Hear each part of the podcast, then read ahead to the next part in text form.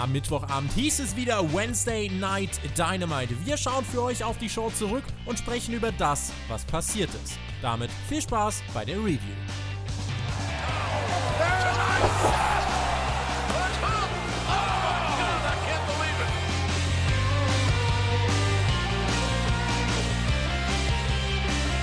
Die letzten Wochen vor dem großen Pay-per-View.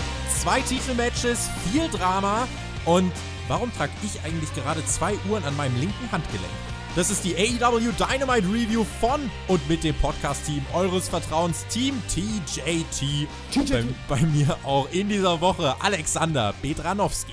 Jawohl, Tobi, freut mich mit dir auch diese Woche darüber zu sprechen, was bei AEW passiert ist. Und es ging ja direkt spannend los. Wir hatten backstage die Young Bucks und Brandon Cutler. Und Matt, der hat dann erstmal Kaffee vorbereitet für Alex, Nick. Ja? Das ist Being the Elite. Oh, oh ich habe doch gerade gesagt, wir sind das Podcast-Team eures Vertrauens. Alex, erstmal mit der Being the Elite Review. Oh, fuck, wir machen Dynamite, oder? Dynamite. Wollt ihr, Okay. wollt ihr auch noch eine Being the Elite Review? Dann teilt dieses Video. Um Gottes Willen. Und wir machen eine Review noch von dem Vlog von Sammy Guevara. Ja, Mann. Und wir machen eine eigene Review von AEW Dark. Können Richtig. Richtig. Und dann vom Twitter-Kanal von WWE.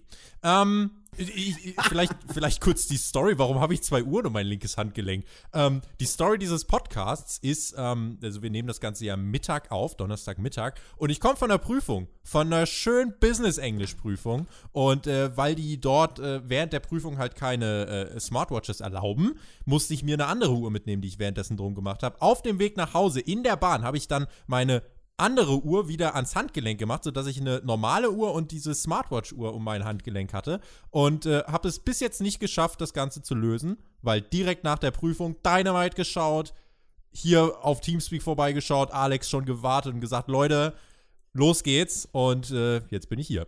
Oha, der Tobi, der ist ein schwer beschäftigter Mann, der hat nicht mal genug Zeit, sich seine Uhr auszuziehen. Wow, das ist Dedication, mein Freund, das lobe ich mir.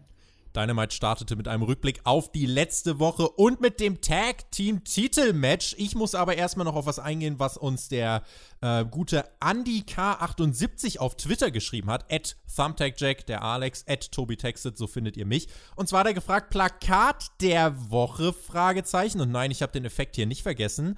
Er hat uns ein Plakat gezeigt, We are drunker than Hangman. Das ist sein Vorschlag. Alex, was dein Plakat der Woche? Ah, es war leider nicht mein Plakat der Woche, aber trotzdem vielen, vielen Dank für diesen Beitrag. Gerne könnt ihr uns Vorschläge in den Kommentaren oder auch auf Social Media machen. Wir sind da wirklich ähm, offen. Ihr seht ja auch hier im Bildschirm, im Video auf YouTube seht ihr ja ab und zu auch unsere Social Media Kanäle und dort könnt ihr uns erreichen. Ich muss sagen, Plakate, aber ich habe überlegt, mh, nee, nee, ist es nicht. Nee, ist es Okay, nicht. Dann Wir- warten wir mal ab. Wir, wir warten mal ab und gehen mal weiter zu Dynamite. Dort äh, ja, gab es gar keine Entrances, es gab diesen Rückblick und dann hatten wir, wie wir es schon mehrmals hatten, keine Entrances, sondern direkt alle Beteiligten, die im Ring standen. Hast du dich da mittlerweile dran gewöhnt? An sich habe ich mich daran gewöhnt, vor allem wenn wir halt direkt mit einem Titelmatch starten. Aber in diesem speziellen Fall muss ich sagen, ist das dann doch tragisch, dass wir nicht die Entrances gesehen haben, weil wir wurden halt beraubt. Wir wurden beraubt des zweitbesten Entrance-Themes bei AEW. I hear the battle cry under the Es devil's beginnt. sky. Es beginnt nicht The schon wieder. Den Text kann ich nicht. Der ist auch, das auch, das ist auch schwieriger zu singen Das tatsächlich. ist ein schwierigeres Lied. Ja, Da, äh, da ich- musste ich auch googeln für. Ja, ich kenne die, ich kenn die Lyrics nicht. Äh, Judas äh, bin ich noch vertrauter. Aber Battle Cry, vielleicht können wir das auch irgendwann. Ähm, aber du hast gar nicht. Warum redest du denn über den Entrance-Theme von so, Kenny? ach so, okay, okay, alles klar. Ich weiß schon, Tobi, worauf du hinaus willst. Natürlich, wir haben Kenny Omega im Ring stehen. Wir haben den Hangman im Ring stehen. Sag die beiden es. Tag Team Champions. Das bedeutet natürlich, es kann jetzt nur eine Sache kommen, denn wir hatten in der ersten Reihe auch Scooby-Doo stehen. Mein Fan-Kostüm der Woche. That was unexpected. Ha, da siehst du mal. Das Fankostüm der Woche stimmt. Das war. Ich, es stimmt, das war Scooby-Doo. Ja, da Wa- stand diese Warum fällt mir das erst hier? Ich habe die ganze Zeit überlegt, warum steht da ein Hund?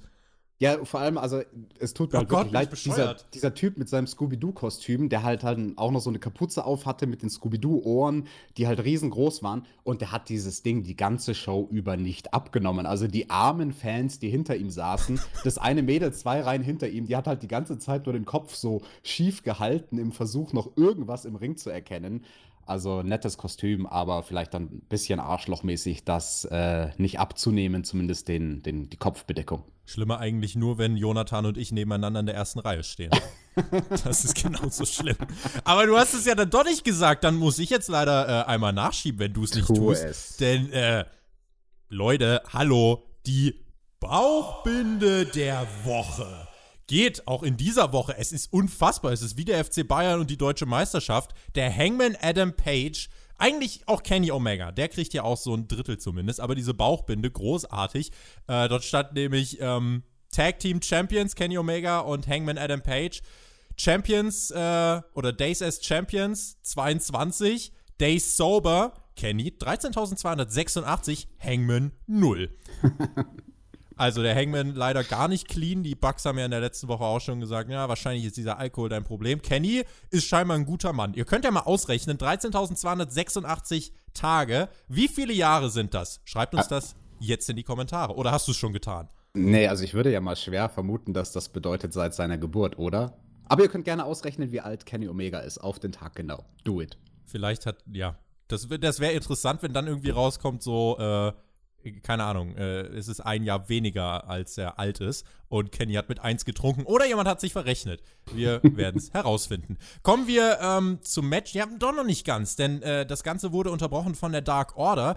Die warten weiter auf die Ankunft des Exalted One. Christopher Daniels hat dann gesagt, Leute, ich gehe mal Backstage und guck mir das mal an. Also SCU stand im Ring mit Kenny Omega und dem Hangman Adam Page. Das war das Opening-Match und Christopher Daniels dann Backstage verschwunden. Vielleicht kurze Einschätzung, Alex. Wir haben ja jetzt immer mal über Matt Hardy gesprochen. Jetzt hatte der seinen Auftritt bei Raw in dieser Woche, wo er von Randy Orton das Concerto gefressen hat und äh, auch auf Twitter gepostet hat, Goodbye. Die Dark Order hat auch äh, auf Twitter gepostet, When you goodbye, äh, we say welcome oder so ähnlich. Ist das mittlerweile wirklich eine Wahrscheinlichkeit, die immer mehr zunimmt? Ich weiß es nicht, um ehrlich zu sein, Tobi. Ich würde sagen, wir haben da eine 50% Wahrscheinlichkeit, dass wir Matt Hardy als den Anführer der Dark Order sehen. Ich kann mir auch vorstellen, falls das nicht die Pläne sein sollten, dass einfach alle Beteiligten damit spielen, eben auch in den Postings auf Social Media. Ich würde es mir natürlich absolut hoffen, aber naja, es kann natürlich auch sein, Matt Hardy, der hat jetzt da das Concerto von Randy Orton abbekommen. Vielleicht hat er auch einfach seine Pläne vergessen. Vielleicht hat er vergessen, dass er einen AEW-Vertrag unterschrieben hat. Ich bin gespannt, wie sich das entwickeln wird. Im März läuft jetzt sein Vertrag aus, also drei Wochen. Und mal schauen, wie man das Ganze dann auflösen wird. So, jetzt aber dann einmal zum Match. Es war ein doch, wie ich fand, ambitioniertes Showcase für alle Beteiligten. Kenny und der Hangman natürlich die klaren Fan-Favorites. Die Spots im Match waren auch darauf ausgelegt, dass SCU bei den Fans wirklich dadurch, dass sie gute Momente oder diese, ähm, diese, diese ähm, Momente, die eigentlich den Hangman und den Kenny immer zu Jubel verhelfen, die haben sie unterbrochen, allen voran Scorpio Sky. Und so hat man dem Publikum einfach äh, mit einer geschickten Matchstruktur so ein bisschen die Entscheidungen erleichtert, wo und wann sie jubeln sollen. Cowboy Shit Chance gab es nach einer Dominanzphase von SCU, baute man den Hot Tag zum Hangman auf. Das Publikum kam dann natürlich auf seine Kosten. Die Kommentatoren haben daraufhin angesprochen, letzte Woche hat äh, der Hangman ja verpasst, den Ball an seinen Partner abzuspielen. Wird ihm das diese Woche auch passieren und wird es womöglich die Titel kosten? Chaos brach aus, einige Double-Team-Aktionen im Ring, This is Awesome Chance und am Ende die Buckshot Lariat V-Trigger-Kombination. Der Pin, Kazarian griff kurz nach dem Three-Count etwas benommen, merklich benommen ins Seil. Hat er, wie ich fand, gut gesellt. Jetzt sind wir natürlich an dem Punkt, Alex. Ist das ein stimmiges Finish zu einem stimmigen Match gewesen? Ja, eigentlich schon, aber ich bin mir auch nicht 100% sicher, ob das Finish so hätte ablaufen sollen. Denn Kazarian langt ins Seil. Der Ringrichter Bryce Ramsburg sieht es auch irgendwie in dem Moment, wo seine Hand zu drei die Matte berührt. Dann läutet aber schon die Ringglocke. Die Ringglocke läutet, bevor der Ringrichter das Zeichen dafür gibt. Und mir kam es ein bisschen so vor, also falls es ein bisschen abgefuckt war, dann war es der Fehler vom Ringglockenläuter, weil der dann eine Sekunde zu früh geleuchtet, geläutet hat. Berufsbezeichnung. Ringglockenläuter. Kompetenz, Dong. Habe ich mir gerade ausgedacht, diese Sehr gut. Bezeichnung. Und ja, also der Mensch hätte halt dann eigentlich natürlich warten sollen, dass er das Zeichen vom Ringrichter kriegt, weil ich weiß nicht, ob Rice das dann noch irgendwie sellen wollte, aber Mai, nichtsdestotrotz, ich sage immer, man sollte das bewerten, was am Ende des Tages bei rausgekommen ist. Eben. Nicht zwingend das, was geplant war. Vielleicht war hier was anderes geplant. Das, was am Ende stattgefunden hat, war, finde ich, in sich logisch und bietet dir die Möglichkeit, das natürlich in der Storyline aufzugreifen. Und ganz ehrlich, also ich, wenn ich Frankie Kazarian und Scorpio Sky wäre, also ich wäre über so einen Ringrichterfehler sowas von erbost, da würde ich gleich mal Heel turn. Ähm, vielleicht meine zwei Cent noch zu diesem Match. Also ich würde mich beim Finish deiner Argumentation, die du in den Vorwochen angebracht hast, auch anschließen. Als Finish hier wirkte das für mich nicht, also es hat mich nicht rausgerissen, sondern Kazarian hat noch irgendwie versucht, da was zu retten. Äh, es war dann in der Art und Weise, wie es umgesetzt wurde oder wie man reagiert hat, genau dieser Ringglockenmensch zum Beispiel, dann nicht absolut on point. Vielleicht noch ein Hauch Luft nach oben, aber nichts, was einen furchtbar rausreißt. Ich habe mich dabei erwischt, weil äh, SCU gewann ja schon mehrere Matches wirklich nach nicht so ganz vorhersehbaren Aktionen.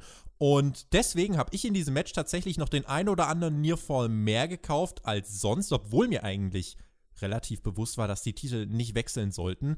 Deswegen war das insgesamt für mich ein realistisches Element äh, auch am Ende und generell das Match mit vielen realistischen Elementen. Das war kein Spotfest, wie wir es sonst immer ansprechen, aber viele Sachen, wo ich sage, ey, das wirkt nicht komplett choreografiert, sondern vor allem auch Frankie Kazarian, der manchmal nicht immer ganz äh, on point seine Aktion durchführte, die mussten wirklich kämpfen. Und äh, mhm. das würde ich ihnen dann tatsächlich in dem Fall abnehmen. Ich würde deinem kritischen Hm entnehmen, dass du mir jetzt gleich widersprechen möchtest. Äh, für mich war das overall ein guter Opener, der halt sich einfach von den anderen Tag Team Matches ein bisschen durch die Art und Weise, wie er geworkt war, abgegrenzt hat. Ich widerspreche dir ein bisschen, nämlich in dem Punkt mit dem realistisch, weil da gab es drei Fehler in dem Match, die dazu beigetragen haben, dass Sachen nicht maximal realistisch waren im Sinne von einem sportlichen Wettkampf, der hier stattfindet. Ich sag gleich, was die drei Sachen waren, aber ansonsten unterschreibe ich alles, was du gesagt hast. Ich fand das sogar ein sehr, sehr gutes Match. Ich fand das einen sehr guten Opener. Vor allem, weil er sich halt bemüht hat, nicht diesen AEW-typischen Young Bucks Tag Team Wrestling-Stil zu fahren, sondern eben wirklich mehr als ein Wettkampf. Aber es gibt Luft nach oben. Drei Dinge hätte man verbessern können und das war interessant, weil drei Worker haben unabhängig voneinander im Prinzip denselben Fehler gemacht, aber jeweils auf unterschiedliche Art. Wir hatten einmal Kenny, der auf dem Turnbuckle noch ganz, ganz lange gepostet hat, so wie er es natürlich immer macht vor seinen Aktionen, während Scorpio Sky im Ring schon lange in perfekter Position stand mit dem Rücken zu Kenny, um einen Dropkick in den Nacken zu bekommen. Da sah Scorpio Sky sehr, sehr dumm aus. Also, Timing-Fehler um, dann wahrscheinlich. Timing-Fehler. Ja. Bei all diesen Fällen Timing-Fehler. Also, Kenny war es in dem Fall wichtiger, noch eine Pose reinzuquetschen aber das ging dann zu Kosten von dem Realismus, weil warum sollte Scorpio Sky da fünf Sekunden in Position stehen und darauf warten, dass ihm gleich jemand ins Genick springt? Eine andere Sache war vom Hangman, der und Kenny haben diese Kombination gemacht, die wir schon mehrmals gesehen haben, wo es dann die Running Shooting Star gibt von, vom Hangman und Kenny mit dem Moonsault und dann soll der Hangman vom Top Rope mit seinem Moonsault kommen. Das machen die normalerweise sehr, sehr flüssig, sehr, sehr flüssig getimed.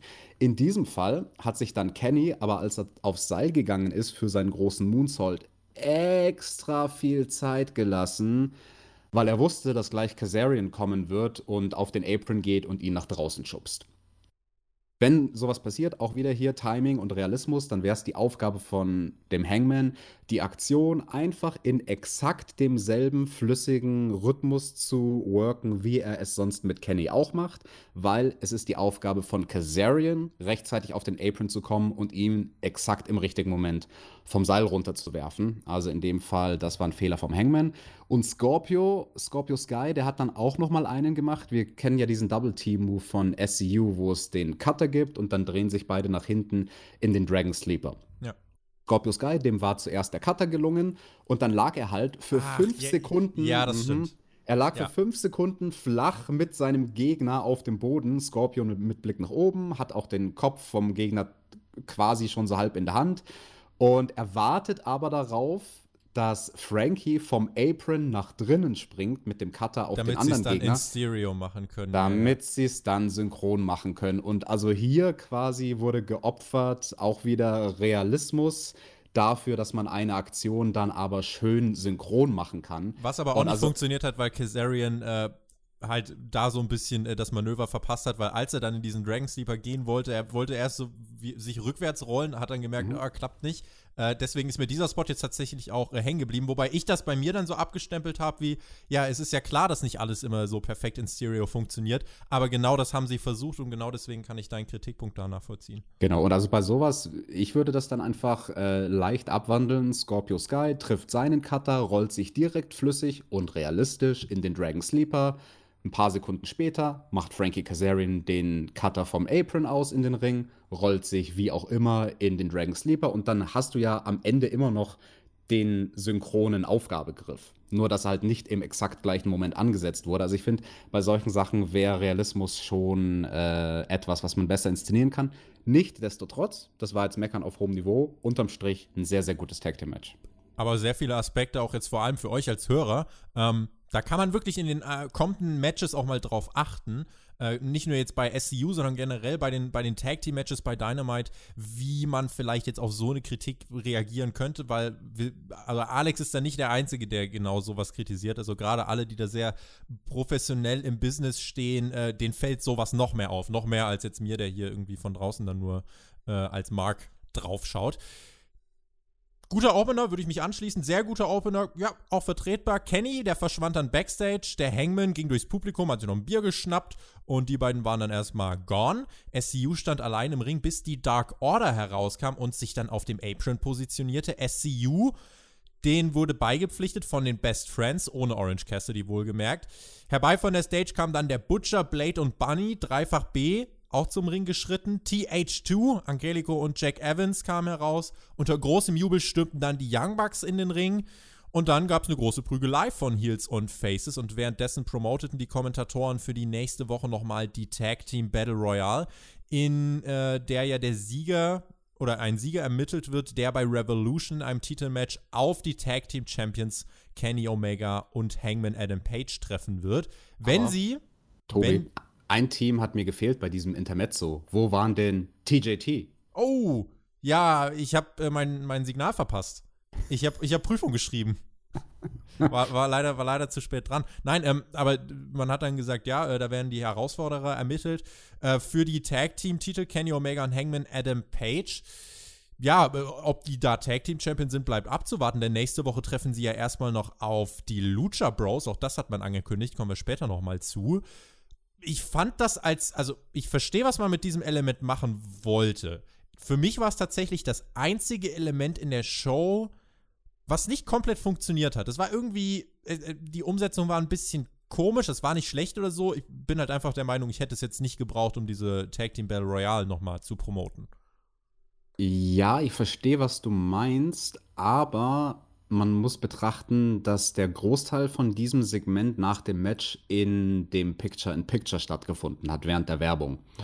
Also das war nur so ein kleines visuelles Extra, damit halt irgendwas passiert, damit man während der Werbung schönes Chaos im Ring sieht und vielleicht unterbewusst schon mal checkt, ach ja, okay, irgendwie viele Tag-Teams, aha, AEW hat viele Tag-Teams, da wird wohl irgendwas kommen nächste Woche. Und ja, es war interessant, weil es war dann im Prinzip so ein bisschen geworkt wie irgendwie so ein kleiner House-Show-Angle, Ja. der aber im Rahmen von der Werbepause von einer wöchentlichen Fernsehshow stattfindet. Das ist halt immer die Sache, wenn man diese Picture-in-Picture-Sachen füllt. Da denke ich mir halt, dann könnt ihr auch komplett Werbung machen und streicht das. Aber Mhm. gut, man, man macht das halt jetzt immer so. Man hat da mit TNT einen entsprechenden Vertrag, darf da eben sowas zeigen und ähm, naja. Let's move on zu einem, oh, großartig. JR und Santana, Interview. Äh, Segment im Ring, also es war aufgezeichnet, wird dann eingespielt und JR fragte Santana, wie hat er das eigentlich in der letzten Woche gemeint? War er sehr emotional und auch intensiv in seiner, in seiner Aussprache? Und Santana meinte, ich war broke, ich war arbeitslos, ich habe in einer Bullshit-Wohnung gewohnt und habe die schlimmste Phase meines Lebens durchgemacht. Wir haben in der letzten Woche auch schon drüber gesprochen. Ich habe dann meinen Vater angerufen, der meinte, jeder Tag fühlt sich dunkel an und ich habe gesagt, so fühlt sich mein ganzes Leben an. Mein Vater ist seit er 14 ist blind, wurde mir dann weggenommen, er starb, ohne dass ich mich verabschieden konnte. JR fragte dann, musst du vielleicht auch sauer auf Chris Jericho sein, weil er dich damit reingezogen hat? Santana antwortete nein, Moxley hatte jede Gelegenheit, der Gruppe beizutreten, stattdessen hat er ihn ans Bein gepisst und heute werden dafür bei ihm die Lichter ausgehen. Wie großartig, Alex, ist bitte Santana? Absolut. Holy! Ja. Absolut großartige Promo. Ich habe mir auch nur notiert, great in großen Buchstaben. Vor allem die, der eine Satz, den er gebracht hat, der in dem Kontext er und Moxley jetzt beide unterwegs mit den Augenbinden. Dieser eine Satz funktioniert in diesem Kontext so großartig und da steckt so viel Verbittertheit drin, als er einfach nur gesagt hat, My father couldn't see. Ja. Und also Santana Es war Emotion eine, und es war halt ja. einfach diese, generell diese emotionale Delivery. Das war letzte Woche schon stark und diese Woche in diesem Sit-Down-Interview ich habe halt, weiß nicht, ob das Sinn und Zweck der Sache ist, ich habe halt aber absolute Sympathie für ihn entwickelt und dieser Main-Event hat damit auch nochmal eine ganz andere Bedeutung bekommen, weil das war mir mhm. zum Beispiel gar nicht bewusst. Ich wusste nicht, dass sein Vater blind ist und das sind nachvollziehbare Gründe für ihn, warum er Moxley wirklich hasst. Mhm. Und äh, auch wirklich die Art und Weise, wie er alles gesagt hat, die Betonung, Stimmführung, alles daran großartig. Auch JR als, als Interview-Host äh, quasi. Äh, wow, wirklich ja. wow. Also ich finde das großartig, dass AEW diese Backstage, beziehungsweise ist ja nicht Backstage, sondern technisch gesehen findet es ja am Ring statt, wenn JR im Ring sitzt und dort jemanden interviewt, dass AEW dieses Stilmittel benutzt, weil das ist lange, lange Zeit, das ist jahrzehntelang vergessen gewesen. Wir hatten sowas ja früher mal mit Jim Ross in der Attitude Era, wo er zum Beispiel Backstage Mick Foley interviewt hat. Das war dann äh, eine ähnliche Situation, wo man einen Heel hat, der dann aber verständlich fürs Publikum sagt, warum ihn gewisse Sachen triggern. In dem Fall hier, warum triggert Santana diese ganze Sache mit dem Angriff auf sein Auge? Und wie du sagst, also dadurch kriegt man irgendwie Sympathie für den Heel und der Charakter wird halt multidimensionaler und Absolut. nicht mehr so flach und ich bin einfach nur böse, weil ich böse bin, sondern nee, ich bin böse, weil ich einen Grund dazu habe. Ja. Und Santanas Mickwork, also wirklich großartig, jetzt wieder meckern auf ganz, ganz hohem Niveau. Zwar großartiges Micwork, aber noch nicht gut genug, als dass er so ein Interview wie das hier mit Jim Ross in einem Take machen konnte. Es gab zwei Schnitte, die waren versteckt, der eine ein bisschen mehr versteckt als der andere, wo man, also wo das geschulte Auge, sage ich mal, gesehen hat, ah, okay, da haben sie neu angesetzt und ähm, da ist das nicht in einem Stück aufgezeichnet worden. Nichtsdestotrotz, am Ende des Tages für ein Fernsehprodukt egal. Wenn er für einzelne Redeblöcke zwei, drei Anläufe braucht, um es aufzuzeichnen, ist überhaupt kein Ding, weil das, was am Ende rauskommt, war großartig. Es folgte ein Darby Allen Videopaket in Schwarz-Weiß, man sah sein Skateboard und dann in Sammy Guevara-Manier hielt er Schilder vor die Kamera, hustete immer so im Hintergrund, atmete schwer, ihn selber sahen wir nicht und ähm, hat dann auf diesen Schildern stand dann Smashing my throat with the skateboard, you made a mistake, sooner or later find you, but in the meantime, Sammy, you busy at Revolution. Raun ging durchs Publikum, das letzte Schild Hit Me Up und ein Bild von Sammy mit der Sprechblase Kissing Jericho's ass gave me herpes. Wie erwartet, Darby gegen Sammy bei Revolution. Der Grund? Ja, den Kehlkopf zu zertrümmern ist, glaube ich, nachvollziehbar. Und auch die Art und Weise, wie man das mit diesen Darby Allen-Videos gemacht hat. Letzte Woche, herrlicher Kommentar übrigens. Ähm, da, kann man, da kann man eigentlich an dieser Stelle kommen. Mal wirklich unser YouTube-Kommentar der Woche. Da kann man, finde ich, an dieser Stelle auch wirklich mal sagen, da hat jemand geschrieben, ich kann es jetzt leider nicht exakt wiedergeben, ähm, in diesem Darby Allen Video, Alex redet über die Pappfiguren, ist komplett fein damit, dass Darby Allen einen fucking Flamethrower hat. ja, von einem Deathmatch-Wrestler wie mich ist das total normal. Habt ihr keinen Flammenwerfer bei euch daheim? Also ich bitte dich. Nein, aber im Ernst, äh, coole Sache hier mit diesen Videos von Darby Allen. Und das Allerwichtigste, du hast gesagt, man sieht ihn nicht. Also man sieht ihn nur nicht in dem Video, sondern man sieht ihn auch nicht in der Halle, wo Dynamite stattfindet, weil er nach dieser Attacke mit dem Skateboard auf den Kehlkopf, was sehr, sehr unhöflich ist, verletzt ist, wie er es sein sollte. Und das ist halt ein Fehler, den die Konkurrenz, den die WWE sehr, sehr oft macht, dass es irgendeinen Engel gibt, wo jemand wirklich verletzt wird, also irgendwas Fieses abbekommt und die nächste Woche ist er da und oftmals tut die Person dann so, als wäre nichts passiert und AEW ist halt hier bei sowas konsequent und streicht jemanden wie Darby dann erstmal für ein paar Wochen aus der Show. Übrigens, genauso wie man es diese Woche auch mit Cody gemacht hat. Der hat letzte Woche Stimmt. von MJF aha, die 10 Lashes kassiert und war diese Woche nirgendwo bei Dynamite zu sehen. Und auch die Sache Moxley, der verkauft auch diese Augenverletzung, äh, wo, wo man auch denkt, ja, das ist ein kleines Element mit diesem Stich ins Auge. Der verkauft das jetzt seit einem Monat. Und ähm, ja, also da macht man tatsächlich, was das, was die Konstanz im Storytelling angeht, den roten Faden, macht man hier vieles richtig. Und Darby Allen gegen Sammy Guevara, ich habe das in der letzten Woche schon äh, angedeutet, dass ich mir das sehr gut vorstellen kann. Ich habe richtig Bock auf das Match.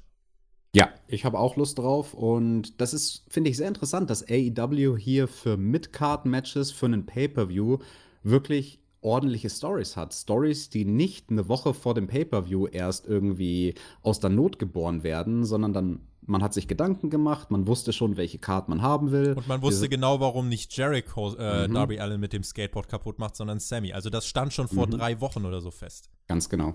Ja, und das ist ein definitiv großer Pluspunkt. Apropos Sammy Guevara. Der kam dann auch heraus. Wir sahen nochmal die Rückblicke äh, auf die Szenen mit äh, Darby Allen, wie gerade angesprochen. Und er traf heute auf Dustin Rhodes. Das Match hatten wir ja schon mal. Begleitet wurde Sammy von Jake Hager. Ich habe gute Erinnerung an das Match der beiden. Das war ja in Jacksonville, die erste Dynamite-Ausgabe des Jahres. Und Alex, holy smokes, Dustin Rhodes war in seiner Heimat super over und wirkte wie ein Star. Ja, das tat er wohl und da darf man auch mal over sein in seiner Heimatstadt, vor allem wenn man wie Dustin, und lasst dir das jetzt mal auf der Zunge zergehen, seit 30 Jahren im Ring steht. Ich bin 22. Es ist, das ist krass. Das ist super krass. Und es ist vor allem wirklich schön zu sehen, wie du wirklich, also, jetzt muss ich schon wieder WWE sagen, aber dort hat er ja wirklich am Ende keine Rolle mehr gespielt. Aber wie man ihn hier einsetzt und was man da noch alles aus ihm rausholt, die Art und Weise, wie er, wie er im Ring arbeitet und alles, das ist für die Umstände wirklich großartig. Sammy, Sammy Guevara, oh, für sowas immer gerne. Sammy Guevara gegen Dustin, sieben Minuten hat es gedauert. Ein Match, bei dem der Erfolg ja schon irgendwie ein bisschen davon abhängig war, wie gut Sammy auch in dem Ganzen mit drin war. Ähm, er die Komponente, der das Match dann oder die das Match dann auf ein anderes Level heben konnte. Es gab die Interaktion zwischen Dustin und Hager. Die gab es ja jetzt schon seit, ich glaube, seit dem ersten Beatdown des Inner Circles. Ähm, Sammy nutzte das im dritten oder vierten Anlauf am Anfang dann aus. Es gab einen Fehler in der Produktion bzw. in der Bildregie. Die Kamera ist auf Sammy, wie er mit Aubrey Edwards im Ring diskutiert. Ein Raun geht dann durch die Halle und wir sehen plötzlich nur noch Dustin, wie er im Publikum liegt. Äh, das wurde uns von den Kommentatoren dann erklärt. Hager schmiss ihn über die Barrikade. Die Schuld liegt da aber bei keinem der Beteiligten im Ring, oder? Nee, also das war in der Tat ein komischer Schnitt, hat mich jetzt aber nicht groß rausgerissen, weil die Kommentatoren, die haben es ja dann gut erklärt. Genau. Vielleicht auch das wieder eher so ein realistisches Element, dass man sagt, ey, man wusste ja nicht, dass Hager ihn jetzt rauswirft und deswegen hat man nicht direkt draufgeschnitten. Das ist eine Sache, die mir aufgefallen ist. Sammy eilte herbei, schnappte sich einen Fansign und hat Dustin damit noch eins übergebraten. Dustin kämpfte sich mit dem Flatliner und dem Powerslam zurück. You still got it, Chance. Wieder die Interference von Hager. Sammy nutzte das aus zum Nearfall nach dem Argentine Suplex GTS Kombinations-Move. Backbody Drop dann vom Top Rope. Sammy hat äh, wieder sein, sein Spanish Fly versucht und um Zentimeter ist er überhaupt auf dem obersten Seil gelandet. Das Ganze endete dann im Canadian Destroyer, Final Reckoning und der Sieg für Dustin Rhodes. Ja, war ein gutes Match, grundsolide. Dustin hat hier geworkt wie jemand, der 15 Jahre jünger ist als sein eigentliches hm. Alter. Und ja, grundsolide. Also ich habe da nicht groß irgendwas zu meckern. Länge war auch gut, absolut in Ordnung. Gerade in der Endsequenz fand ich, hat Sammy halt äh, das noch zusammengehalten. Es gab generell, glaube ich, so zwei, drei Aktionen in diesem Match, bei denen ich sagen würde, da haben wenige Zentimeter entschieden, ob so, ob so eine Aktion gut durchgeht oder nicht. Der mhm. Sieg für Dustin in seiner Heimat geht dann voll in Ordnung. Die Fans bekommen den Moment fürs gute Gefühl. Nichts dran auszusetzen. Danach schnappte sich Dustin ein Mikrofon, sagte, dreh dich um. Sammy meinte, was willst du denn von mir? Und Dustin meinte, I'm not talking to you, I'm talking to Jericho's bitch. Uh. Das Publikum feierte diese Line, chantete Jericho's Bitch. Dustin meinte, willst du auch mal in den Ring steigen? Deine MMA-Karriere ist ein Fail. Ich will dich bei Revolution und du hast meinen Arm gebrochen. Dafür werde ich mich rächen. Hager machte sich auf den Weg zum Ring, drehte aber kurz vorher ab, verschwand backstage die Buhrufe vom Publikum, aber ein, wie ich fand, sehr starkes Angle nach dem Match, um endlich diese Paarung jetzt für den Pay-Per-View auf den Weg zu bringen. Mhm, definitiv. Und auch diese persönliche Beleidigung von Dustin war halt sehr stark, von wegen, ey Hager, deine MMA-Karriere, die kommt ja auch nicht so wirklich in Schwung. Auch Reale diese, Elemente aufgreifen, funktioniert genau. immer wieder. Auch diese Zeile hat gute, gute Publikumsreaktionen gezogen. Und ja, ich denke, wir können davon ausgehen, dass wir dieses Match bekommen. Jake Hager. Ist bestätigt. Achso, ist schon bestätigt. Ist bestätigt, okay, genau. Okay, weil Jake Hager hat es dann erst so gesellt, als ob er da, ja, ich, da muss ich mal noch drüber überlegen und eine Nacht drüber schlafen. Und auch hier wieder, wie schon bei dem Match zwischen Sammy Guevara und Darby Allen, das für Revolution angekündigt wurde, haben wir jetzt nochmal ein Midcard-Match, was eine Storyline hat.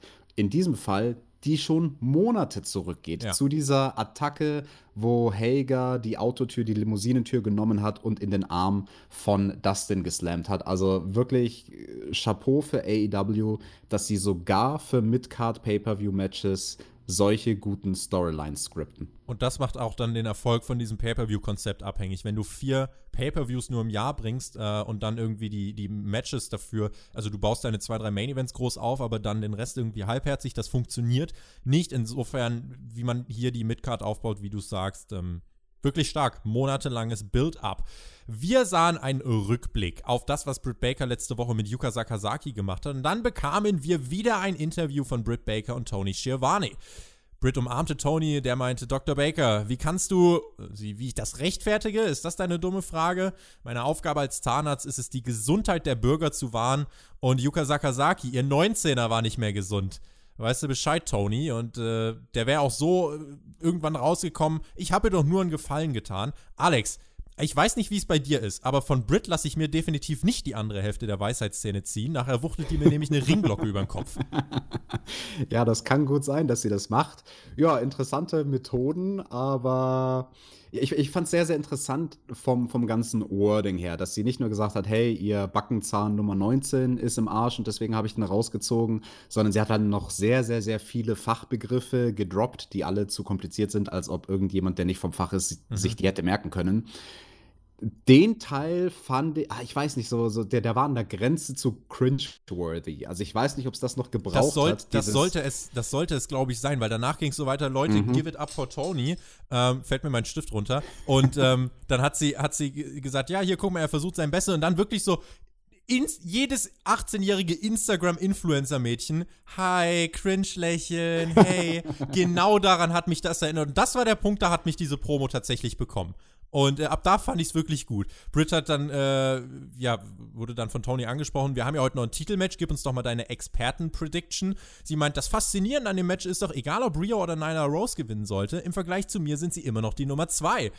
Und dann das Publikum Bute, was ist denn los mit euch? Ich sehe in euren aufgedunsenen Burgerfressen ziemlich viel Verwirrung. Das Publikum wurde richtig, richtig mad. Laute Reaktion. Und dann hat sie gemeint, ich bin ein Vorbild. Hat dann ihre ganzen Erfolge und Degrees aufgezählt. This is my division. I am the women's division. Das letzte Woche war ein Statement. Ich bin ein Statement. Also, so sehr ich das noch kritisiert habe vor zwei, drei Wochen, das hat mich komplett geholt. Ab diesem Moment so, hi, cringe lächeln, yo, Handherz. Ab da mhm. war ich komplett drin. Ja, also auch spätestens ab dem Moment, wo sie da das Publikum beleidigt hat und diese eine Beleidigung, eure chubby Waterburger Faces, das hat so ein lächerliches Maß an Heat gezogen. Also das Publikum war da wirklich für eineinhalb Minuten danach so laut, dass sie sich bemühen musste, noch am Mikrofon über das Publikum drüber sprechen zu können. Und also auch wenn ich ein paar Momente vorher noch mir nicht sicher war, ah, ist die Promo gut oder nicht, ab dem Moment war ich sowas von überzeugt und hey, es hat das gemacht, was es tun sollte, dieses Segment. Es sollte Heat ziehen für Britt Baker und das hat es getan. Und selbst wenn man vielleicht mal ihr Wording bemängelt oder sagt, ja, sie redet dann manchmal irgendwie zu viel oder baut ihre Sätze komisch oder whatever, sorry, das ist egal. Sie hat ihr Ziel erreicht, sie hat Heat gezogen, also war es eine gute Promo. Ob man das immer so bezeichnen kann, ob es nur, es kommt auf den Inhalt der Promo an. Ich will mich jetzt aber nicht mit dir auseinandersetzen, äh, wie du über Baron Corbin Promos nachdenkst. Aber ich glaube, wir sind uns einig, dass es da Unterschiede gibt. Ähm, in dem Fall hier, es hat halt wirklich, also die Reaktion, holy smokes. Aber wie gesagt, also in dieser Woche war ich dann auch drin, äh, das Fake-Lächeln der Instagram-Influencerin, ähm, mhm. das war gut. Und danach äh, erstmal Werbung. Ja, danach haben wir erstmal Werbung gebraucht zum Durchatmen. Für die Leute, die das auf Fight TV geguckt haben, gab es Shots vom Publikum, was die so für Schilder mit dabei hatten. Und Tobi, das bringt mich oh. zu meinem oh. Fanschild der Woche. Chris Statlander, I need a booping. Tobi, brauchst du auch ein Booping? Ein Boop. Booping? Also, ein, ein Bub auf deine Nase? Ein, ein, ein Bub auf meine Nase. Ja, guck mal, ja, guck mal hier, der Feine, ganz der Feine. Ein feiner Podcast. Ja, ja fein hast du gepodcastet, Tobi. Alex bekommt nachher Besuch von seiner Freundin, dann wirst du auch erstmal getätschelt. Fein hast du es wieder gemacht mit deinem Podcast. Ach Gott. Ähm, fein gemacht. Ach, das ist putzig. Und putzig ist ja auch irgendwie das, was auf Riho zutrifft. Wir bekamen äh, ein Women's Championship Match, Nyla Rose gegen Riho. Es gab nochmal den Rückblick auf das erste Titelmatch der beiden und auch nochmal einen Rückblick wirklich auf die Taten von Nyla Rose. Also ich erinnere mich, wie wir uns damals bei diesem ersten Women's Championship Match über die Inszenierung ein bisschen beschwert haben, dass da irgendwie gar nichts im Voraus lief. Hier wirklich das Videopaket, was die letzten Monate von Nyla Rose zusammengefasst hat und wen sie eigentlich alles durch Tische geworfen hat. Und Only One Singles Loss in One-on-One Competition, das stand bei Nyla Rose in der Bauchbinde. Ähm, und das ist tatsächlich impressive. Also sie hat kein Singles-Match mehr verloren, außer dieses Titelmatch bei der ersten Dynamite-Ausgabe. Und dann kam Riho heraus, all 98 pounds of it. Eigentlich, ja, ist, ist ein Kandidat für, für, na, na, doch, komm, komm. Ist es, ist es? Es ist der Kommentar der Woche von JR an dieser Stelle. ähm, der, äh, ja doch, doch, das war ganz lustig. Da habe ich, mal, hab ich mal lachen müssen. Äh, alle 98 Pounds von Riho. Und weißt du, was mir aufgefallen ist? Rihos Musik ertönt. Einige Reaktionen, aber jetzt kein grenzenloser Jubel oder so. Dann kommt sie in den Ring, sie guckt ins Publikum, winkt auch den Menschen zu, ihre Musik setzt aus und dann auf einmal gibt es die Riho-Chance und alle sind doch irgendwie dabei das macht irgendwie die Faszination von Rio, diesem kleinen Mädchen und ihrem Charakter, schon so ein bisschen aus, oder? Ja, und was ähnliches ist mir später in der Show dann auch aufgefallen bei einem anderen Entrance von MJF. Da hat man nämlich genau dieses gleiche Stilmittel benutzt und lange bevor der Entrance fertig war, ist man, hat man die Musik ausgeschalten und hat einfach den Performer mit dem Publikum interagieren lassen für eine Weile. Genauso wie man es hier bei Rio gemacht hat. Und ist interessant. Also es ist, ist anders und es funktioniert. Das ist die Sache, es funktioniert. Riho, ja, äh, putziges, kleines, braves Mädchen. Hier zu Beginn des Matches mal so gar nicht. Sie hat direkt äh, die Attacke angesetzt gegen Nyla Rose, bevor es eigentlich wirklich losging ist immer die Schwierigkeit bei dem Matchup natürlich die Glaubwürdigkeit, aber damit muss Rio ohnehin ihre ganze Karriere schon kämpfen. Nyla griff zum Tisch unter dem Ring nach ein paar Minuten, stellte den dann auf ähm, Riho lief dann über den Tisch, als der Ref und Nyla diskutierten äh, und dann zeigte Riho einen Dropkick. Mhm. Cooler Spot, um die Werbung aufzubauen. Das war ein absolut geiler Table-Spot. Also ich habe mich gefragt, warum da noch vorher niemand drauf gekommen ist. Ja, okay, klar, du musst ein sehr geringes Körpergewicht haben, um nicht den Tisch zu zerbrechen, wenn du drüber läufst. Also kann diesen Spot nicht jeder machen, aber also, dass da keine andere Frau vorher drauf gekommen ist, diesen Spot zu bringen, also grandios, fand ich super.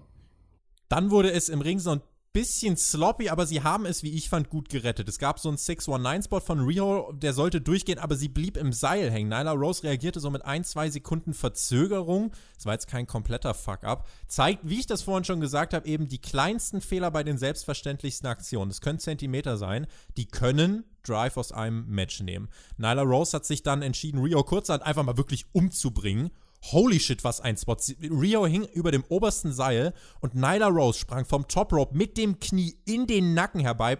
Rio bounced einmal durch die Vereinigten Staaten von Amerika und dann gab es aber nur den Nearfall. Was hast du von diesem Nearfall gehalten? Weil ich habe mir gedacht, sie ist tot, das war's. Richtig starker Spot. Und ich kann aus eigener Erfahrung sagen, da musst du halt als derjenige, der sowas ausführt, committen. Und das bedeutet halt in dem Fall, dass derjenige, der die Aktion jetzt abbekommt, der muss die halt fressen und das wird dem halt auch ordentlich wehtun. Und also beide haben da wirklich für diesen Spot perfekt ihren Job gemacht. Nyla hat das Ding einfach ohne Rücksicht auf Verluste durchgezogen und Rio hat es fantastisch gesellt, sah wirklich großartig aus. Und das war auch wirklich ein Nearfall im Sinne von, ja, im Sinne des Erfinders. Also Voll was ein, gekauft Was genau, was ein Nearfall sein soll. Das Publikum hat gekauft, dass das das Finish des Matches hätte sein können. Auf dem Top Rope gab es dann ein Biss ins Gesicht von Nyla gegen Riho. Den Avalanche Death Valley äh, Driver, eigentlich ein AA, wie man ihn von John Cena kennt, vom Top Rope. Wieder nur ein Nearfall. Auch hier, exakt das, was wir gerade gesagt haben. Ich hätte hier voll gekauft, dass das Match vorbei ist. Stattdessen ähm, kam Rio nochmal zurück. Das Publikum war richtig drin in diesem Match. Nyla setzte zum One-Winged Angel an. Stattdessen zeigte Rio dann zwei Snapdragons. Kleiner Wink an Kenny Omega. Den V-Trigger verpasste sie dann. Northern Light Suplex zum Nearfall für Rio. This is awesome chance. Es spitzte sich mit einigen Aktionen weiter zu und am Ende gab es dann den Spear von Nyla Rose, die Beast Bomb und den Titelwechsel. Publikum mit lautstarken Reaktionen. Alex, ein gutes Match für einen Titelwechsel? Ja, definitiv ein gutes bis, ich würde sogar sagen, sehr gutes Match. Wow, dass wir das sagen über die Women's Division von AEW. Wen man hier, glaube ich, am allermeisten loben muss, ist jemand, den man gar nicht im Ring gesehen hat, nämlich den Agent backstage von diesem Match. Wer auch immer von den Veteranen den beiden Damen geholfen hat, dieses Match und vor allem die Finish-Phase mit den ganzen Nearfalls zusammenzusetzen, hat einen sehr, sehr guten Job gemacht, weil das ist das, was halt wirklich richtig stark funktioniert hat. Wir haben es angesprochen, ab diesem ersten großen Top-Rope-Spot von Nyla Rose, diesem Knie in den Rücken, da war das Publikum investiert in alle Nearfalls, die danach noch kamen.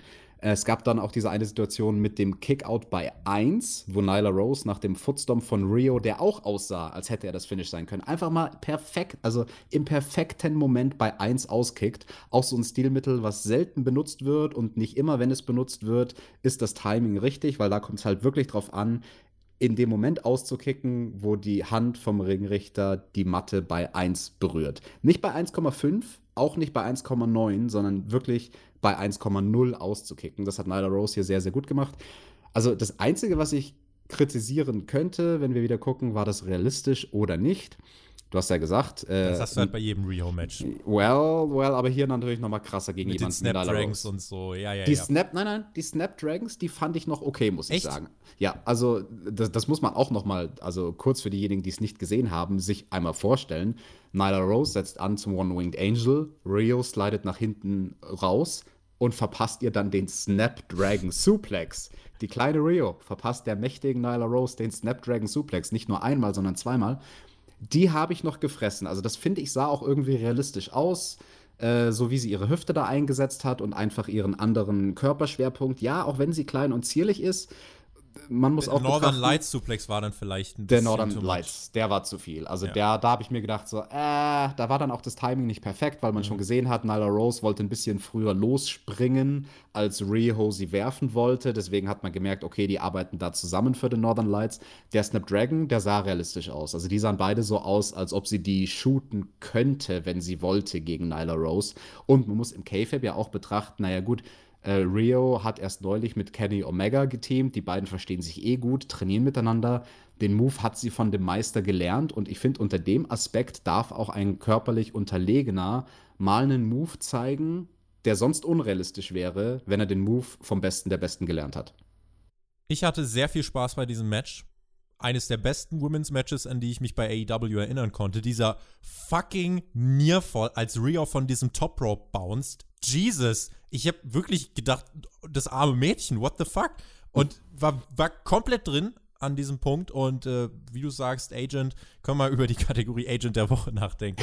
äh, nein, also wirklich, wirklich äh, super zusammengesetztes Match, super strukturiert, super Psychologie, super Match-Story. Ausführung, wie gesagt, manchmal so ein bisschen Luft nach oben. Das müssen wir hier fairerweise sagen. Deswegen ist es vielleicht nicht dieses Mega-Match. Ähm, musste es aber hier für den Titelwechsel jetzt, glaube ich, gar nicht sein. Das war trotzdem outstanding.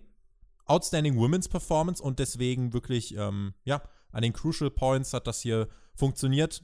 Die Halle hat's gefressen, ich hab's gefressen und ich bin froh, dass ich auch wirklich alle Spoiler umgehen konnte, weil der, der Titelgewinn, ich weiß nicht, ich habe ihn gar nicht so erwartet, um ehrlich zu sein. Ich habe gedacht, das wird jetzt nochmal so eine Titelverteidigung für Riho und beim Pay-Per-View gibt's dann die Titelverteidigung. Ich glaube, beim, äh, beim Pay-Per-View gibt's eher dann das Titel-Rematch, oder? Hm, das könnte man vermuten, ja. Und mir ging es genauso wie du. Also ich habe auch nicht zwingend vermutet, dass jetzt hier der Titel wechselt und umso größer war natürlich die Publikumsreaktion.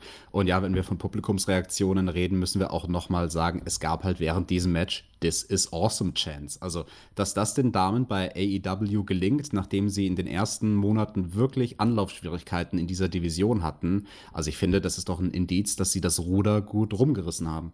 Und dann gingen wir mit Nyla Rose sogar backstage. Das war mal was Neues bei mhm. AEW. Äh, sie geht dann backstage und ich dachte, ja, okay, man lässt sie da jetzt in diesen Tunnel gehen. Auf einmal sind wir backstage mit der Kamera und wir sehen zum ersten Mal, kleiner Tabubruch, Herr Kahn. Er wollte es nämlich eigentlich nicht, da war er jetzt aber. Tony Khan war nämlich da, kam da von der Gorilla Position dazu und hat äh, gratuliert Nyla Rose. Das war eine ganz merkwürdige Umarmung, weil, weil er so ein schmaler Kerl ist und Nyla Rose halt so breit. Und dann der Name Kenny Omega ist ja gerade schon gefallen. Auch der stand da. Es gab ja die Referenzen im Match und er hat auch so ein bisschen wehmütig geguckt, weil er ist ja natürlich mit Rio äh, sehr gut befreundet und die wurde jetzt gerade zermatscht und äh, hat sich so ein bisschen Sorgen um sie gemacht. Und Nyla meinte, na, wo seid ihr alle zum Feiern? Feiert Jericho vielleicht so ein bisschen mit seinem Bubble? Oder was macht ihr gerade eigentlich alle? Und ähm, sie war dann, ja, dort, stand dann vor, der, vor so ein paar Women, die da auch noch aufge, aufgereiht standen. Britt Baker, Chris Statlander, Leva Bates, Big Swole und Bunny. So, und er hat dann gesagt, ja gut, wenn keiner feiern will, dann gehe ich eben wieder. Und ähm, da waren alle so ein bisschen, bisschen verdutzt und äh, angepisst von ihr. Nyla Rose hat keine Freunde. Die Freundin von Kenny Omega wurde im Ring zermatscht. Cooles Element. Ja, fand ich auch ein sehr, sehr starkes Element. Das Einzige, wo ich mich halt wirklich gewundert habe, ähm, ja, das war, dass man Tony Khan sieht. Also da ging mir auch nur durch den Kopf. God damn it, Tony! You're not supposed to be seen on TV. Welcher Wrestling-Promoter würde das denn machen? Wir hatten eine Promo von Chris Jericho backstage und äh, der wurde interviewt und hat eine große Ankündigung gemacht. Er wird den menschlichen Müll John Moxley entsorgen und ähm, er hat sich etwas ausgedacht. Sollte John Moxley heute das Match gegen Santana überstehen, wird er in der kommenden Woche noch ein anderes Match bestreiten. Und zwar gegen niemanden Geringeres als Jeff Cobb. Mhm. Ein Raunen geht durch die ganze Arena. Wir sahen dann auch noch einen Videoclip, der uns das Ganze vorgestellt hat. Jeff Cobb, Ring of Honor, da kenne ich ihn her. Äh, New Japan war er wohl auch mal am Start. Ähm, krass, habe ich nicht mit gerechnet, der Zug scheinbar auch nicht. Äh, Alex, was kannst du uns über Jeff Cobb erzählen? Ja, also ich kenne Jeff Cobb natürlich vor allem als maskierter Mann Matanza bei Lucha Underground. Und ich hatte auch einmal die Ehre, einen Ring mit ihm zu teilen. Wobei, oh. das ist jetzt großzügig formuliert. Also, wir hatten Sparring, ähm, ich mit Matt Riddle zusammen und Jeff Cobb saß im Prinzip in der Ringecke und hat herzlich darüber gelacht, wie Matt Riddle mich auseinander nimmt und mir die Rippen anbricht. Danke. Das, das, das, dann kannst du uns doch aber aus, nee, dann kannst du uns ja wirklich sagen, dass Jeff Cobb für John Moxley eine Bedrohung sein kann. Ja, Dude, der Typ war halt bei Olympia 2004 und ah. ist ein Viech. Also der ist körperlich halt sowas von imposant und also eine großartige Verpflichtung.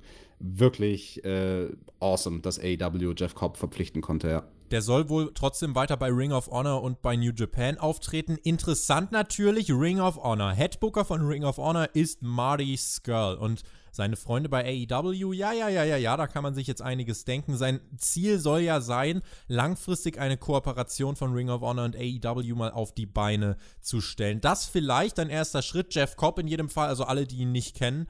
Ähm, ich glaube, mit dem kann man Spaß haben, aber wirklich auch nur als Zuschauer.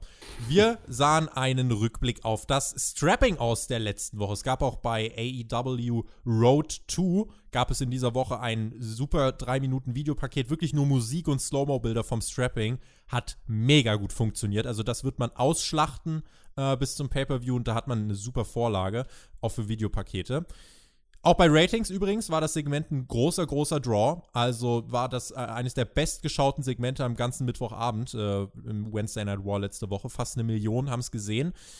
Brandy Rhodes kam heraus, sie setzte sich dann ans Kommentatorenpult. Auch sie haben wir ja in der letzten Woche gesehen. Nicht im Nightmare Collective Outfit bzw. Gimmick, auch in dieser Woche nicht mehr. Alex, das Nightmare Collective Gimmick scheint ja so ein bisschen Geschichte zu sein. Auf Twitter gab es von Brandy Videos, wo sie, äh, wo quasi in zwei Therapy-Sessions äh, ihr Kopf mehr oder weniger äh, unter die Lupe genommen und geheilt wurde. Und im dritten Video hat sie dann diesen kleinen blauen Affen, der ihr Therapeut war, hat sie dann verbrannt. Und damit war die Therapie erfolgreich und es gab außerdem im Wrestling Observer auch spannend, dass AEW mit denen häufig zusammenarbeitet bzw. kooperiert. Cody war in dieser Woche einmal da, hat gesagt, äh, ein eventueller TV-Title wie bei WCW oder ein Women's Tag Team-Titel könnten bevorstehen. Bitte lass das mit dem Women's Tag Team-Titel. Absolut, bringt nichts. Ähm, und Brandy Rhodes hat auch gesagt, tatsächlich war sie diejenige, die relativ früh gemerkt hat, okay, das funktioniert nicht. Dann haben aber die Verantwortlichen von AEW, die über ihr stehen, haben gesagt, bitte versuch's weiter, das kann auch was werden. Aber es war letzten Endes ihr Impuls, dass sie gesagt hat, wir streichen dieses Nightmare Collective. Sie hat die Kritik wahrgenommen, hat akzeptiert, dass es nicht funktioniert und möchte nun das Beste aus ihrer Rolle machen an der Seite von Cody und Alex. Das finde ich ähm, sehr sympathisch, auch die Art und Weise, wie sie da offen drüber geredet hat im Wrestling Observer. Äh, das Interview kann man auch äh, auf YouTube äh, kostenlos einfach nachhören spannend und wie ich finde auch der richtige Schritt. Absolut der richtige Schritt und wie du sagst, ein sehr, sehr spannendes Interview. Das kann ich euch auch nur wärmstens empfehlen. Sehr, sehr gute Fragen und ja, ehrliche Kritik, die da einfach der Wrestling Observer äußert und Brandy halt ganz klar gefragt hat, hey, war der bewusst, dass das scheiße ist und dass das nicht funktioniert? Interessant zum Beispiel auch, sie wurde ja dann kritisiert, Brandy, dass sie eine furchtbare Wrestlerin ist, als sie in dieser einen Woche da in dem Tag Team Match eingesetzt wurde als Ersatz von Awesome Kong. Das war so nicht geplant, sondern sie hat dann auch gesagt, was war denn da der Background eigentlich hinter den Kulissen? Naja, Awesome Kong war einfach nicht fit genug, um dieses Match zu machen und dann, ja, one for the team. Dann musste sie halt sich in den Ring stellen, obwohl sie das gar nicht wollte. Also ich glaube, das ist auch gut für einige der harschen Kritiker, die Brandy Rhodes da draußen hat, zu sehen, okay, nicht alles ist auf ihrem Mist gewachsen. Nichtsdestotrotz, äh, bei, bei aller Menschlichkeit, die sie hier in diesem Interview gezeigt hat, man muss halt dann trotzdem ehrlich äh, festhaken, das war ein gescheitertes Experiment, ja. was in, also in, in seiner Erschaffung im, im ersten Moment mit dem Nightmare Collective daraus geboren war, dass Brandy den Wunsch hatte, eine Rolle zu spielen, die ganz weit weg ist von dem, was sie eigentlich privat ist. Also sie wollte sich. Das war allem, aber genau das Problem. Genau, genau. Und sie wollte sich halt schauspielerisch beweisen und hat da einfach, ja, äh, im Englischen würde man sagen, you bit off more than you can chew. Also sie hat da einfach sich überschätzt, genau. Sehr spannend. Also egal, was man von Brandy hält, solche Interviews tatsächlich, auch diese Kooperation, das macht Menschen nahbarer. Mich würde echt interessieren, äh, es wird natürlich nie passieren, aber so ein Interview mit Vince beim Wrestling Observer, der würde diese ganzen Dirt Sheets erstmal zerreißen mit ihren News und, und Stories und Infos. Ah, God damn it, God, God damn it, I hate that Dave Meltzer dude. I've hated him for 30 years. Und den anderen Ryan Satin, den habe ich wieder in meine Backstage-Sendung gesetzt. Ah, nee, das war ja Fox. Nun, wie dem auch sei. Das alles mit Brandy, das Setup. Sie war am Kommentatorenpult in einer Rolle, in der ich absolut fein mit ihr bin. MJF gegen Jungle Boy. MJF kam heraus, es gab laute Buhrufe für MJF. Und an dieser Stelle, jetzt ist es Zeit für mein Schild der Woche. Oha. Oder vielleicht auch Plakat der Woche. Ähm, ganz klar, während des MJF-Entrances einen Fan mit dem Schild MJF has one friend on MySpace. Ich bin mir sicher, einige von unseren Hörern wissen nicht, was MySpace ist. Aber ich weiß es. Der gute alte Tom ist der Friend von MJF. Hm. MJF gab Wardlow den Ring, schickte ihn dann auch tatsächlich backstage. Das hat mich ein bisschen gewundert und äh, ich dachte mir, hm, gibt es ein 1 gegen 1? Ein faires 1 gegen 1? Hast du auch kurz verwundert geschaut? Nee, weil ich weiß, dass MJF ein fairer Sportsmann ist. Deswegen hat mich das gar nicht überrascht. Und das ist ja eine interessante Ansetzung, die wir haben. MJF gegen Jungle Boy, wenn man sich da so die Win-Loss-Records von den beiden anschaut. Jungle Boy, der hat dieses Jahr eine Statistik von 3 zu 2. Und diese drei Siege sind auch die einzigen Siege, die er in seiner gesamten Karriere gesammelt hat. Denn seine gesamte Statistik bei AEW, wenn man 2019 auch noch mit dazu nimmt, ist drei Siege, zehn Niederlagen Ui. und ein Unentschieden. Also Jungle Boy, dieses Jahr hat der ordentlich Fahrtwind aufgenommen im Vergleich dazu. MJF steht dieses Jahr noch ungeschlagen da vor dem Match mit 2 zu 0 und overall mit 5 zu 1. Der ganze Jurassic Express kam dann heraus, auch äh, der Anhang vom Jungle Boy verschwand dann erstmal wieder backstage, also zunächst ein One-on-One. -on -One. Brandy meinte, es wäre mega, wenn der Jungle Boy einfach MJF verprügeln würde. Dann wäre er erstmal mein Lieblingsmensch in dieser Company gerade. MJF zog ordentlich Heat zu Beginn des Matches. Die Menschen haben eigentlich wirklich jede Aktion von ihm konstant gehasst. Aber mal ganz davon ab, MJF ist nicht nur am Mikrofon gut, Alex, sondern, und ich finde, das hat man hier in diesem Match schon in Ansätzen gut gesehen, seine Ringpsychologie, die Art und Weise, um, how he carries himself inside the ring, würden die, würden die Kollegen aus England sagen. Ich finde, der hat auch wirklich im Ring was drauf, ne? Ja, also vor allem die Eröffnungssequenz gegen Jungle Boy, die war halt wirklich sehr, sehr stark und hat bewiesen, MJF, der kann wrestlen mit dem richtigen Gegner. Und das ist ganz, ganz wichtig, dass zu diesem Gimmick auch noch ein starker Wrestler dazukommt. Das ist die perfekte Mischung. Auch Arn Anderson schaute zu, den sahen wir backstage, wie er das Match äh, begutachtete. Kleines, aber feines Detail. Der Jungle Boy bekam für die Anfangshäme von MJF Payback im Verlauf des Matches. Das Publikum feierte ihn. Und ähm, das Match war auch generell in der Halle wirklich over. Profilierte Charaktere, Profilierung, die den Fans wirklich sehr geholfen hat, sich hier auch emotional zu investieren. Während des Matches griff sich MJF dann in den Schritt, guckte zu Brandy und meinte, Brandy, du kannst doch einen echten Mann haben. J JR dann äh, hat MJF richtig geroastet, MJF, you little jerk, richtig fertig gemacht. Und Brandy meinte, ja, die Geste war bestimmt für Wardlow bestimmt. Ja, äh, interessante Aussage von MJF. Hey, Brandy, willst du mal einen richtigen Mann haben? Ich weiß nicht, steht MJF auf Beschnittene? Das weiß ich nicht. Ich möchte es eigentlich auch, glaube ich, in diesem Podcast ausnahmsweise mal nicht erörtern. Alex, sonst immer gerne, wenn jetzt das Mikrofon oder wenn die rote Lampe gleich aus ist nach dem Podcast, können wir uns darüber unterhalten. Jetzt vielleicht gerade nicht. Im Ring die Powerbomb vom Jungle Boy. Und äh, so zog man die Fans und die Zuschauer weiter und weiter ins Match hinein. Und plötzlich tauchte dann doch Wardlow auf. Also es war nicht dieses 1 gegen 1. Er hat MJF seinen Diamond Ring an die Hand gesteckt. Mittlerweile wissen wir auch komplett, was der Zweck dieses Diamond Rings ist.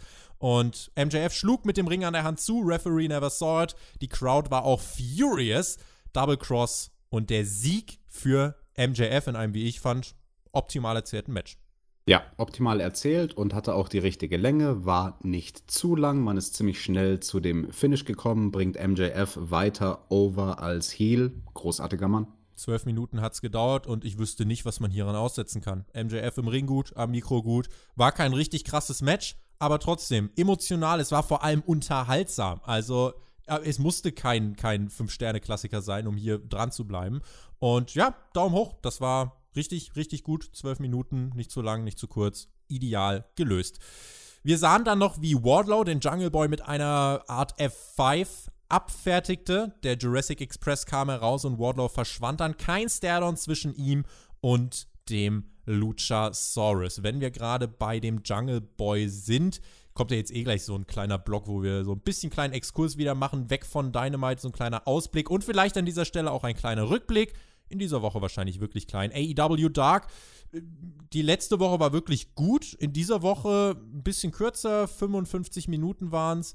Ähm, keine Must-See-Ausgabe, ne? Nee, man muss AEW Dark diese Woche definitiv nicht gesehen haben. Im Main Event, da hatten wir eben Jungle Boy, den Jurassic Express gegen die Dark Order. Da hat der Jurassic Express aber verloren. Und ansonsten, was hatten wir für Matches? Wir hatten Riho gegen Shoko Nakajima. Die haben wir ja bisher, glaube ich, auch nur einmal gesehen. Ähm, Riho konnte sich hier durchsetzen in dem Match. Dann hatten wir eine interessante Auseinandersetzung mit Sonny Kiss gegen Jimmy Havoc. Das Interessanteste an dem Match war eigentlich die neue Gear von Jimmy Havoc. Der hat jetzt endlich mal vernünftigere Klamotten, nicht mehr so T-Shirt-Wrestler-mäßig mit einem abgeschnittenen T-Shirt, sondern irgendwie wirklich cooles Material von seiner Kluft.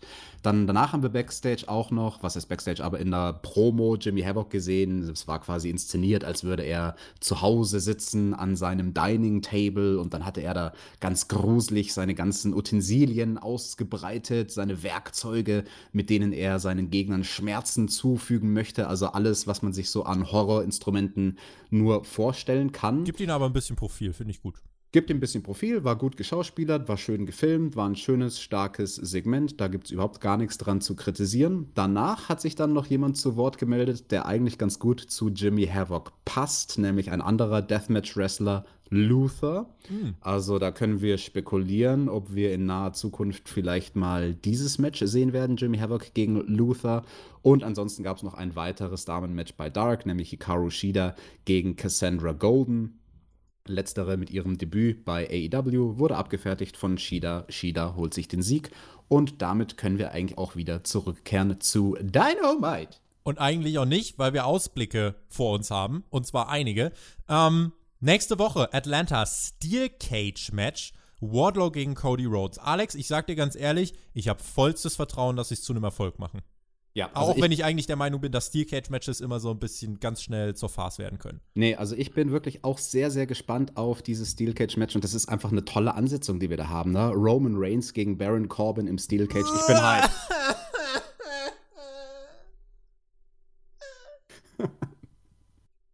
Tu's nicht. Das wird in Saudi-Arabien stattfinden. Ist so. Es wird großartig. Was soll das eigentlich? Alex, ich bin wirklich gerade in meinem Happy Place hier. Und jetzt, schme jetzt, schmeißt du mir sowas an den Kopf. Bist du bescheuert? Guck dir gefälligst Saudi-Arabien an auf dem WWE Network, solange es das WWE Network noch gibt, ja? Also bei den Todesutensilien hätte tatsächlich auch einfach das, äh, die Match-Ansetzung Baron Corbin gegen Roman Reigns auf dem Tisch liegen können bei Jimmy Havoc. Jesus Christ, was ein Folterinstrument. So, das, äh, das, also da freue ich mich drauf. Warlock gegen Cody, das äh, wird, wird gut, wird ein guter Catch, wie andere jetzt sagen würden. Ähm, ansonsten, und da mh, hm, weiß ich nicht, ob ich ganz so positiv gestimmt bin. Äh, Matchansetzung ja, Hangman und Kenny werden in der nächsten Woche auf die Lucha Brothers treffen. Ich habe es ja vorhin schon mal angekündigt. Und es wird wieder um die Titel gehen. Also Kenny und der Hangman müssen wirklich arbeiten für ihr Gold. Ganz ehrlich, ich weiß nicht, ob ich jetzt noch ein Titelmatch davor gebraucht hätte. Also ganz ehrlich, setzt die beiden für den Pay-Per-View als Champions ins Titelmatch. Lass sie jetzt nochmal nächste Woche die Beweisprobe gegen die Lucha Brothers ähm, durchstehen und dann hätte das gereicht. Ich sehe aber keinen Grund, warum man daraus ein Titelmatch machen muss. Ja, ich stimme dir da an sich zu, aber ich denke, der Grund, warum man dieses Match angesetzt hat, ist, dass man die Lucha Bros weiterhin over haben möchte. Man möchte nicht, dass sie in der Battle Royale eliminiert werden. Und es würde halt auch komisch sein, sie in der Battle Royale nächste Woche in dieser großen Tag Team Battle Royale nicht einzusetzen. Und deswegen ist es irgendwo naheliegend zu sagen, okay, wenn wir sie in der Battle Royale nicht einsetzen können, wo der Nummer 1 Herausforderer heraus äh, sich kristallisieren wird, dann geben wir denen halt ein Match. Aber dass das ein Titelmatch sein muss, nee, das brauche ich tatsächlich auch nicht. Das ist mir zu viel Tag Team Titelmatches am Stück. Außerdem Pack gegen Kenny Omega in zwei Wochen 30-Minute Ironman Match. 30 Bloody Minutes. Es gab nämlich auch ein Videopaket von Pack schwarz-weiß, äh, waren so ein paar Trainingsbilder auch von ihm dabei und er sprach dann, Kenny, du bist nicht derselbe, der du mal warst, seitdem ich dich in Chicago ausgechoked habe, aber ich verstehe dich, ich verstehe all deine Probleme, denn alles ist nur wegen mir so schlimm geworden. 30 Bloody Minutes in zwei Wochen wirst du bekommen mit dem Best in the World, oh you are one lucky bastard. Pack in diesen Videopromos ist Gold. Absolut großartig. Das Ganze war gedreht in Newcastle, seine Heimatstadt, hat man auch an der Brücke hinten im Hintergrund erkannt und diese düsteren britischen Gassen, in denen er dort in seiner Wrestling-Gear steht, in der Kälte nachts, finde ich geil. Jetzt kannst du auch noch Erdkunde. ich bin ein vielbewanderter Mann, Tobi. Ich merke es schon. Viel bewandert. Nun, wie schaffen wir denn da die Überleitung zum, zum Main-Event? Ach, hm. vielleicht, vielleicht mit Le Champion, der ist auch gewandert, nämlich in seine großartige Loge, in seine VIP-Loge. Uh. Uh, Alex, reden wir über den Entrance der Woche, das Jackett der Woche, die Crowd der Woche? Nein, wir reden über den Goat der Woche. Und das ist, äh, das ist in dieser Woche, äh, eigentlich in diesem Jahr schon, äh, Chris Jericho, generell die Art und Weise, wie dieser Typ da rauskommt. Das Jackett, by the way, das hatten wir schon mal gesehen. Ich glaube, damals habe ich vier Knöpfe gegeben. Ich gebe diesmal 3,85, weil wir es schon mal gesehen haben. Stopp, stopp, stopp. Ich gebe nur 3,5. Ich oh. muss dann noch mal mehr Punkte abziehen, weil das Einstecktuch, das er zu diesem sehr, sehr schönen Jackett benutzt hat, hat farblich nicht gepasst. Es hat mm. sich gebissen. Und jemand, der vom Fach ist, weiß, das Einstecktuch it makes or breaks your outfit und deswegen, nee, halber Knopfabzug. Karl Lagerfeld würde sich im Grabe umdrehen, wenn er es sehen würde. Nun, der, der, würde auch sagen, du hast dein Leben nicht unter Kontrolle, wenn du Jogginghosen trägst. Also ich weiß ja nicht, was du gerade anhast, Tobi, nach deiner Prüfung ähm, heute. Ja. Ich sitze hier, sitz hier in meinen Jogginghosen. Ich habe mein Leben auch nicht unter Kontrolle. Ja, haben wir alle nicht. Gucken ja auch Catchen. Nein, also die Fans hier in der Halle auch wirklich, äh, der Jericho-Theme auch ein bisschen eher beendet und die Fans einfach trotzdem Judas weitergesungen. Haben sich ein Beispiel genommen an unserem Podcast letzte Woche. Großartige Atmosphäre, fand ich. Dann der Entrance von Santana und Ortiz. Es fühlte sich an wie Main Event und dann auch noch on top der Entrance von Moxley. Großartige Introduction von Justin Roberts.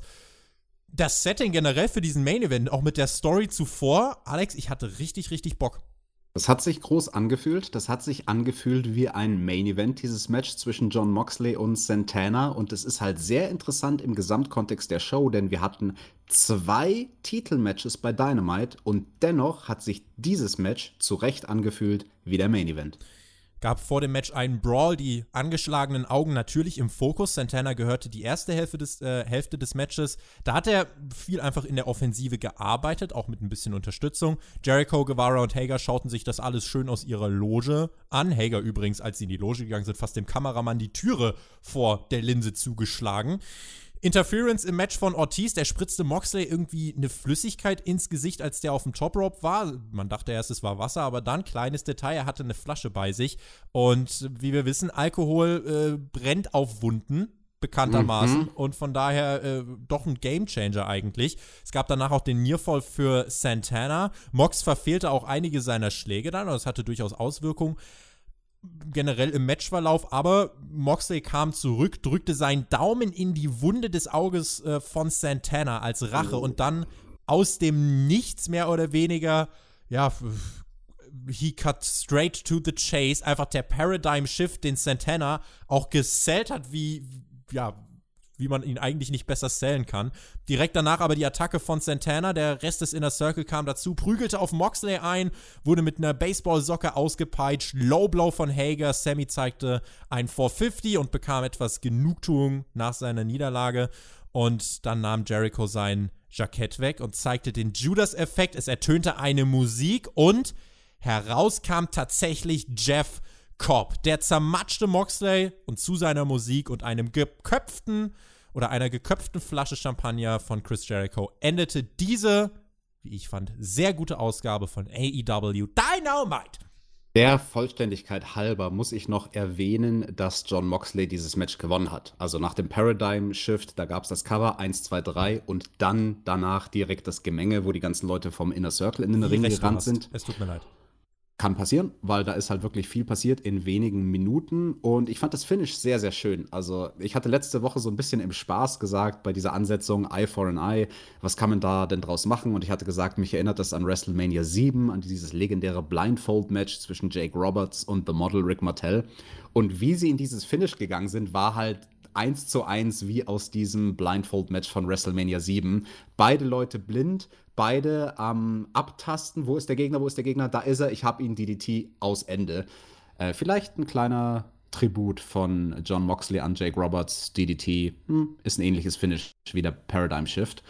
Und das große Ding, Storyline-mäßig, die Entwicklung, ja, da kommt Jeff Cobb raus. Das ist, muss ich sagen, Tobi, der einzige wirkliche Minuspunkt, den ich bei dieser Dynamite-Ausgabe finden kann, weil das halt als viel größere Überraschung hätte kommen können, wenn man nicht kurz vorher in der Sendung erst ja. Jeff Cobb introduced hätte als, hey, der wird nächste Woche da sein. Halt nein, jetzt ist er schon diese Woche da. Also man hätte die viel größere Reaktion gezogen, wenn einfach eine Musik ertönt, man hat überhaupt keine Ahnung, wer da kommt und dann so, was, Jeff, Jeff Cobb ist bei AEW? What? Das wäre ein viel, viel, viel größerer Moment gewesen. Vielleicht wollte halt man vorher den, vor allem auch dem TV-Publikum weil vielleicht, wenn jemand neu eingeschaltet hat, zumindest schon mal zeigen, wer ist dieser Jeff Cobb. So könnte ich es mir erklären. Weil mhm. die Sache ist natürlich, es ist dann ein großer Moment, wenn auch die entsprechenden Reaktionen da sind. Ansonsten ist es äh, Butcher Blade Debütmäßig und das wäre auch Quark. Insofern, ich kann es verstehen, aber bin auch komplett d'accord, wenn, wenn du sagst, äh, das wäre größer gegangen. Absolut. Genau, also ich glaube, am Ende des Tages, man hätte einfach auf dieses Hype-Paket verzichten können und wahrscheinlich auch sollen. Also man kann dafür und da wieder argumentieren, das hast du ja jetzt hier schön gemacht, was wohl die Gründe dafür waren, dass man dieses Hype-Video vorher gezeigt hat. Aber es hätte auch gereicht, wenn Jericho vorher in der Show Backstage einfach nur gesagt hätte, hey, ich habe einen Bounty Hunter aga, äh, arrangiert. Ang engagiert. Engagiert ist das Wort, wonach ich suche. Aga. Und, aga, aga. und der wird dann kommen und dir den Kopf abreißen. Seid mal gespannt, wer das so werden wird. Und also für mich war es halt ab dem Moment klar, wo eine neue, unbekannte Musik ertönt wird. Ah, okay, alles klar, das wird Jeff Cobb sein. Da gab es gar keinen Überraschungsmoment mehr. Und das ist wirklich das Einzige, was ich kritisieren kann an dieser Dynamite-Ausgabe, die sonst wirklich von vorne bis hinten extrem rund war. Und Tobi, damit kommen wir doch zum Fazit, oder? Sehr schön, dass du mir jetzt den Ball zuspielst. Vor allem in der letzten Woche sprach ich schon von einer wirklich guten Ausgabe. Es gab halt den Downer mit Janella und äh, Sabian. Das gab es in dieser Woche nicht. Es gab hier und da in den Matches vielleicht mal kleine technische Unfeinheiten, vielleicht hier und da einfach noch mal minimal Luft nach oben in der Präsentation, aber als Gesamtpaket war diese Ausgabe, diese Ausgabe bärenstark. Geht los bei der Struktur und hört auf äh, dann letzten Endes auch beim Feeling, bei der Atmosphäre. Es ging alles schnell vorbei, es hat einfach auch wirklich Bock gemacht und es hat bei mir komplett diese, diese Leidenschaft und diese Freude wirklich am, am, am Wrestling generell einfach komplett hochkommen lassen. Und ich glaube, das ist generell für eine Weekly mit das größte Kompliment, was du einer Show machen kannst. Und ich spreche jetzt einfach mal was aus, was natürlich wieder gefundenes Fressen für alle Fanboy-Schreier sein wird. AEW Dynamite ist jede Woche die mit am meisten Herz und Leidenschaft zusammengestellte Wrestling-Show.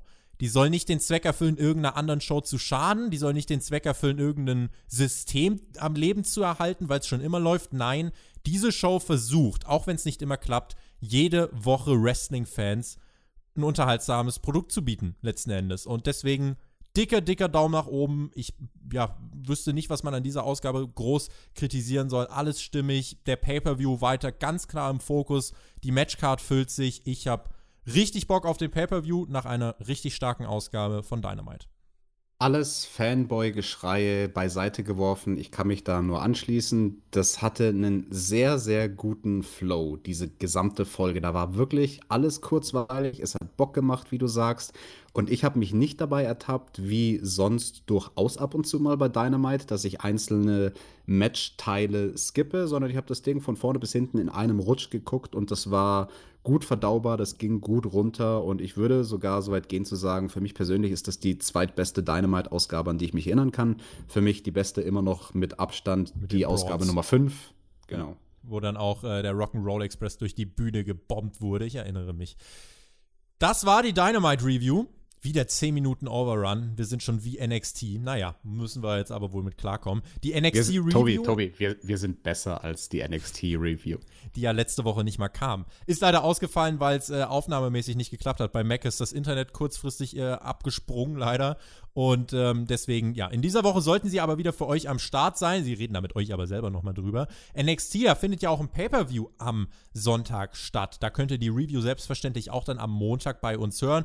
Und ansonsten, wenn ihr noch mehr Podcasts hören wollt, zwei Anlaufstellen. Einmal natürlich hier auf YouTube, Spotify und so weiter. Da gibt es dann noch am Samstag die SmackDown-Review. Und wenn ihr noch mehr Bock habt auf Podcasts und uns unterstützen wollt für ja, das, was wir hier machen, wenn ihr sagt, ey Leute, ihr macht das so gut, ich möchte euch ein bisschen was zurückgeben, schaut doch mal auf Patreon vorbei. Dort könnt ihr uns ähm, sehr große Gefallen tun, könnt uns dort abonnieren und dort habt ihr Zugriff auf ganz, ganz viele Specials nochmal, die euren Podcast-Horizont erweitern. Wenn ihr Bock habt, schaut doch gern mal dort vorbei. In diesem Sinne, vielen lieben Dank fürs Zuhören. Ich hoffe, ihr hattet Spaß. Ich habe, wie bei jeder Dynamite Review, bin hier voll auf meine Kosten gekommen und sollte jetzt vielleicht meinen Stift aufheben, der mir irgendwie vor einer halben Stunde runtergefallen ist.